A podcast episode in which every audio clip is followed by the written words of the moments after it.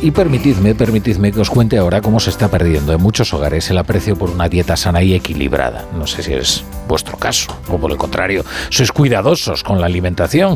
Bueno, pues deciros que ese hábito saludable apenas lo practica en España un tercio de las familias con hijos de hasta 12 años. Y tampoco lo hace la mayoría de los jóvenes. Tres cuartas partes de ellos no se preocupan por una correcta alimentación.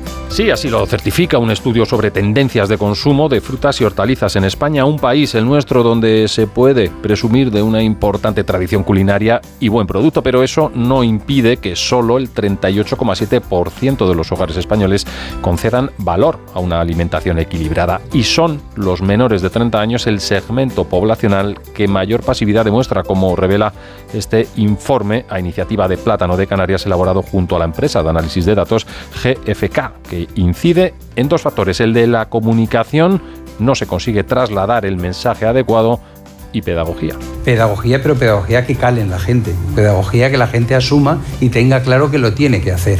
Porque hay un aspecto, lo contaba Emilia, es que la gente sabe que si come adecuadamente eh, es difícil que engorde.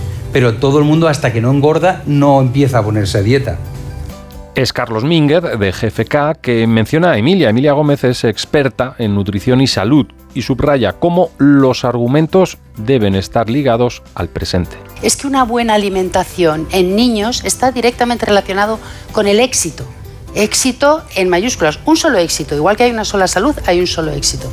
Y hablo de éxito académico, hablo de éxito social, hablo de una mayor autoestima, hablo de menores problemas relacionales, menores problemas emocionales. Ese tipo de mensajes es el que hay que decirle a los jóvenes. Jóvenes cuya información les llega en buena medida a través de las redes sociales y ahí hay que separar la mentira de la certeza. En redes sociales lo positivo se hace muy viral, pero hay cosas que suenan muy locas y también se hacen muy virales. Ah, que no quiere decir que la gente se las crea.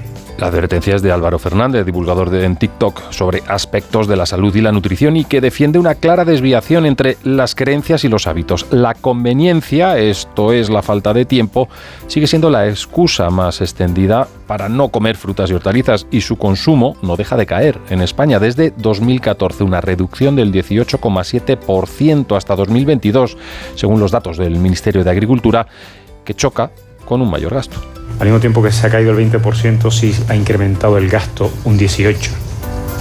Es probablemente tengamos la sensación de que nos cuidamos más porque gastamos más en frutas y verduras, pero consumimos menos. Y eso forma parte probablemente también de todo este sistema que en estos días se está poniendo en, tela de juicio. no es sostenible. No es sostenible esa sostenibilidad que apunta Sergio Cáceres, gerente y director de marketing y comunicación de Plátano de Canarias, son los precios que aumentan en la cadena alimentaria desde el campo a la mesa, encareciéndose por el camino. Esa es una de las reivindicaciones que los agricultores llevan pidiendo solucionar desde hace años, no solo estos días, y Plátano de Canarias se suma también sostenibilidad y buenos alimentos.